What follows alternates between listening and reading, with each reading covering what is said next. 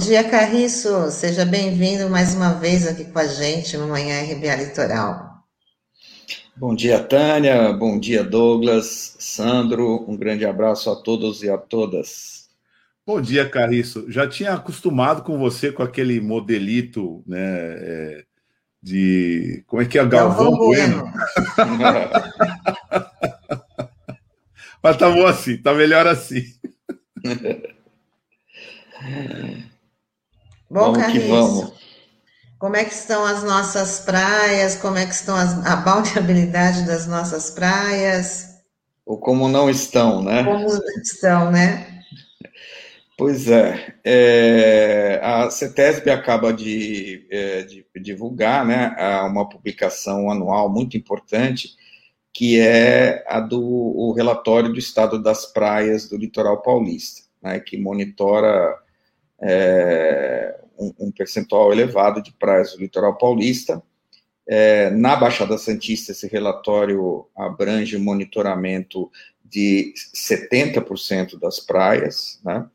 É, e esse relatório, ele é um relatório muito especial, porque no ano passado, com a pandemia, houve uma lacuna é, na coleta de informações, né?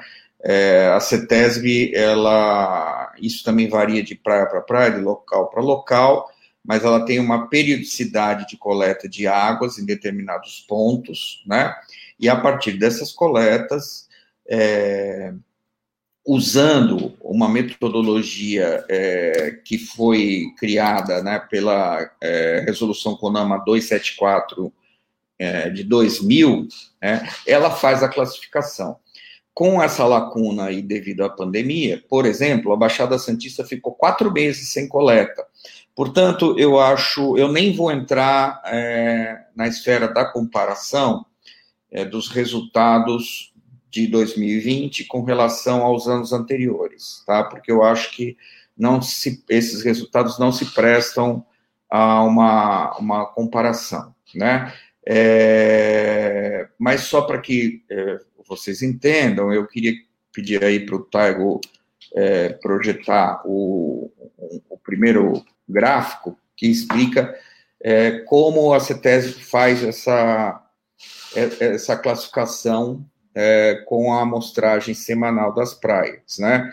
Então, as praias consideradas como ótimas são as excelentes, né, em 100% do ano, é, as classificadas como é, próprias, né, ou boas, elas são ah, é, em 100% do ano, exceto quando classificadas como excelentes, é, é, e as daí para baixo, as regulares ruins, péssimas, né?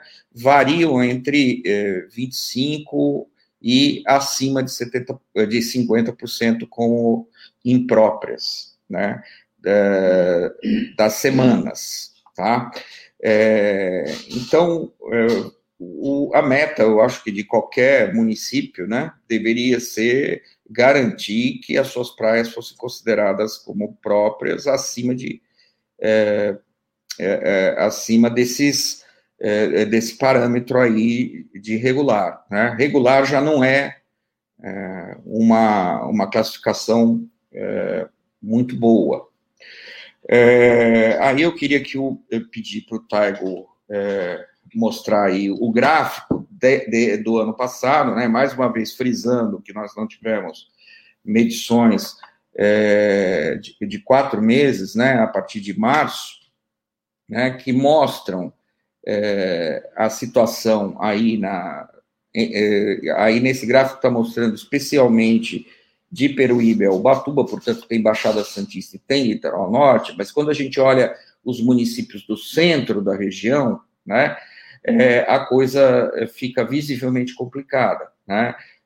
O vermelho são as praias consideradas como péssimas, né? O, o, período em que as praias foram consideradas como péssimas, o laranja, o período em que elas foram consideradas como ruins, e o amarelo, é, o período que elas foram consideradas como regulares. Né? Então, a gente vai ver que em Santos, por exemplo, vergonhosamente, né, o município que tem a mais antiga e mais importante rede é, de esgotos do litoral, né, é, teve, na maior parte do tempo que foi medido, as praias em condições péssimas e em menor quantidade ruins. E não tivemos é, nenhuma, é, nenhum período em que houve regularidade ah, e muito menos é, classificação boa ou ótima, né? É, São Vicente tem uma situação um pouco melhor, né? É, Guarujá, melhor ainda. Praia Grande e Mongaguá estão muito mal também, né? Mas eu acho que o, eu queria chamar a atenção para os dois municípios centrais da Baixada Santista. Santos e São Vicente realmente são é, os municípios que têm as situações mais graves. Né? E aí o próprio relatório nos informa algo que é óbvio, né? que o principal, é, é como o, a medição, é, o critério de medição né, da qualidade utiliza os coliformes é, fecais, os enterococos, né, é, né, nessa em, em, amostras de um conjunto de, de cinco semanas, né?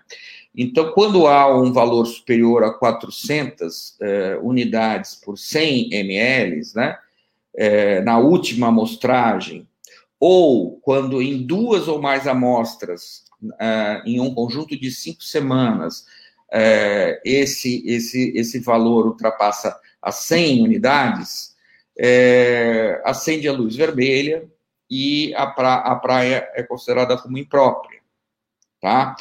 E aí eu queria pedir para o Taigo mostrar é, para gente o, uma, uma tabela muito interessante que é que está no próprio relatório da CETESB, que mostra a, as condições da coleta e tratamento de esgoto é, na Baixada Santista e também na, nos outros municípios do litoral, mas aí eu destaquei somente a Baixada Santista. A gente vai ver, né, nas colunas que tratam do atendimento, né, é, que tem números aí é, né, é, é de coleta impressionantes, né? Por exemplo, Santos tem 97% de coleta de esgoto, né? São Vicente é, muito menos, né? É, quer dizer, não tem nenhum município que se aproxime da, do percentual da coleta de esgoto de Santos. Né? E a gente acabou de ver que o pior município de todos é Santos. Como que isso se explica? Né? É... E na coluna do lado né, da coleta, do percentual de coleta, tem o percentual de tratamento. Né? É, para alguns casos, os dados são divulgados, para outros casos, os dados não são divulgados, estranhamente. Né? Mas a gente sabe que Santos não tem, por exemplo, Santos e São Vicente, a parte insular de São Vicente, não tem tratamento completo. Por isso que nós temos que ter emissários. Aliás, não só Santos, né? também isto ocorre no Guarujá, isto ocorre em Praia Grande. É, como as estações de tratamento não é, são de ciclo completo, elas são de pré-condicionamento, a gente tem que ter esse trambolho, que é o emissário submarino, que vai descarregar os efluentes, né, com um, vamos dizer assim, um tratamento é, preliminar numa determinada distância da costa, né, para que não contamine as praias. Evidentemente que vai contaminar o mar, mas aí, teoricamente, a carga é, disposta, ela vai ser dissolvida no mar e tal. Vamos acreditar que isso seja verdade. Né? O fato é que, olhando esses dados da tabela que estão aí no pontilhado vermelho, a gente vai observar, né, é, mais de perto, como essa carga poluidora ela é removida ou não no processo de tratamento. E aí a coisa fica é, desesperadora, na minha opinião. Né? Por exemplo, em São Vicente, que a gente tem quase um, é, 20 mil quilos é, por dia de carga é, poluidora, né? É, apenas 2.700 são removidos. Né? Portanto, 17 mil são remanescentes e encaminhados para esses cursos d'água que estão aí do lado direito. Aí está incluído São Vicente, área continental, por isso que dá esse, esse desastre todo. né? vai tudo para os rios da área continental. E os rios, como se sabe, correm para o mar. Né? Mas a carga vai ficando pelo caminho e vai contaminando as, as comunidades que estão pelo caminho.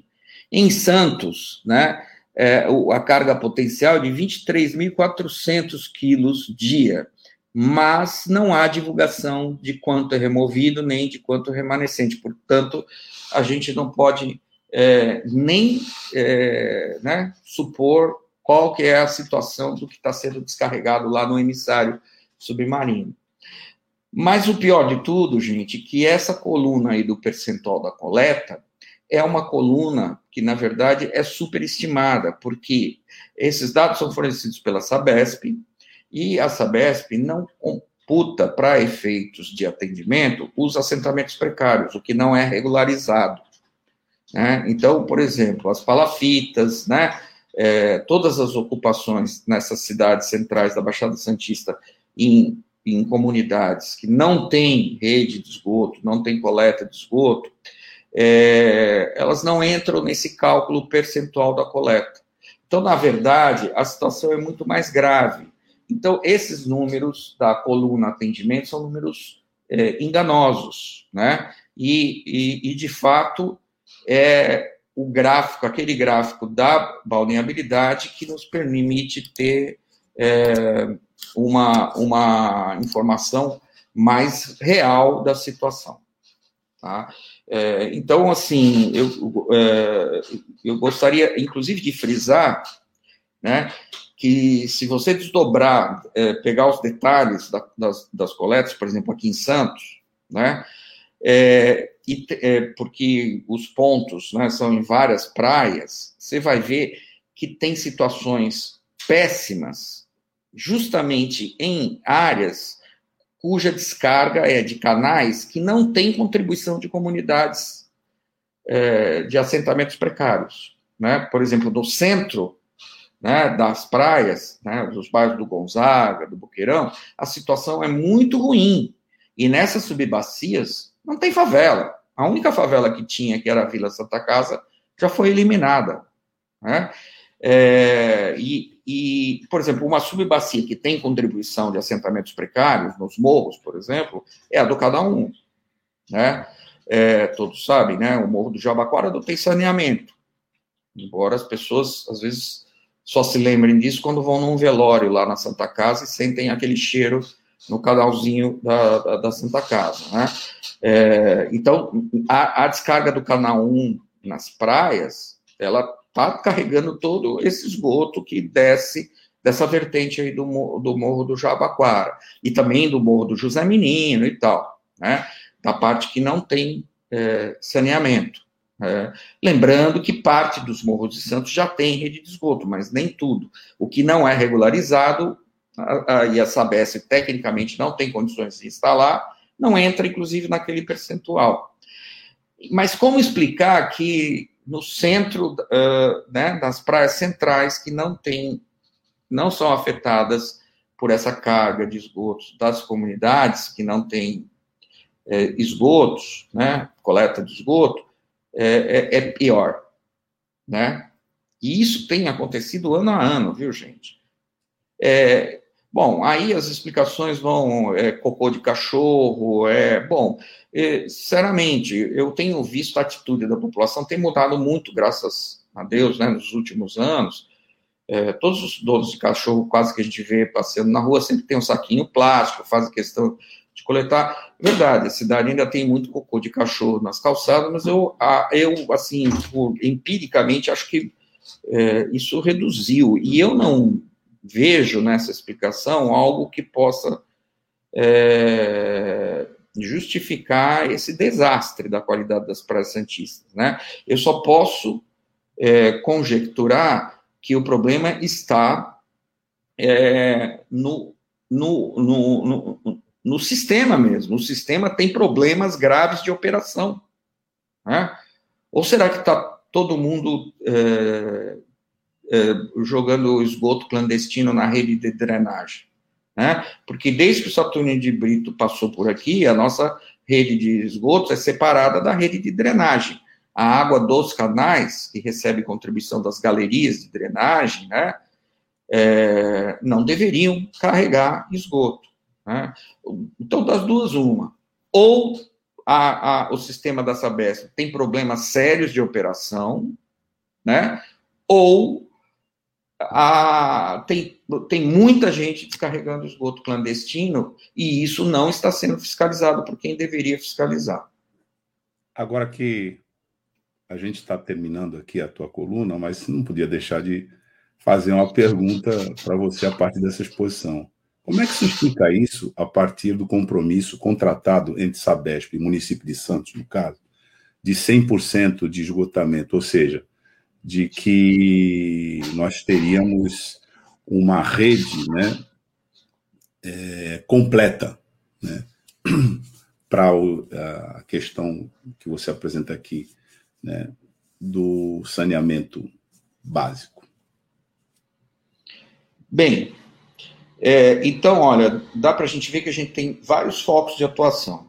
Né? Na minha opinião, é, o município tem uma gestão é, muito ruim do sistema de saneamento.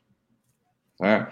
Primeiro, os, a, a, gestão do sistema de drenagem, que é o sistema sob responsabilidade direta do município, é fragmentado. Né? Então, por exemplo, a, a Secretaria de Serviços Públicos faz a manutenção do sistema.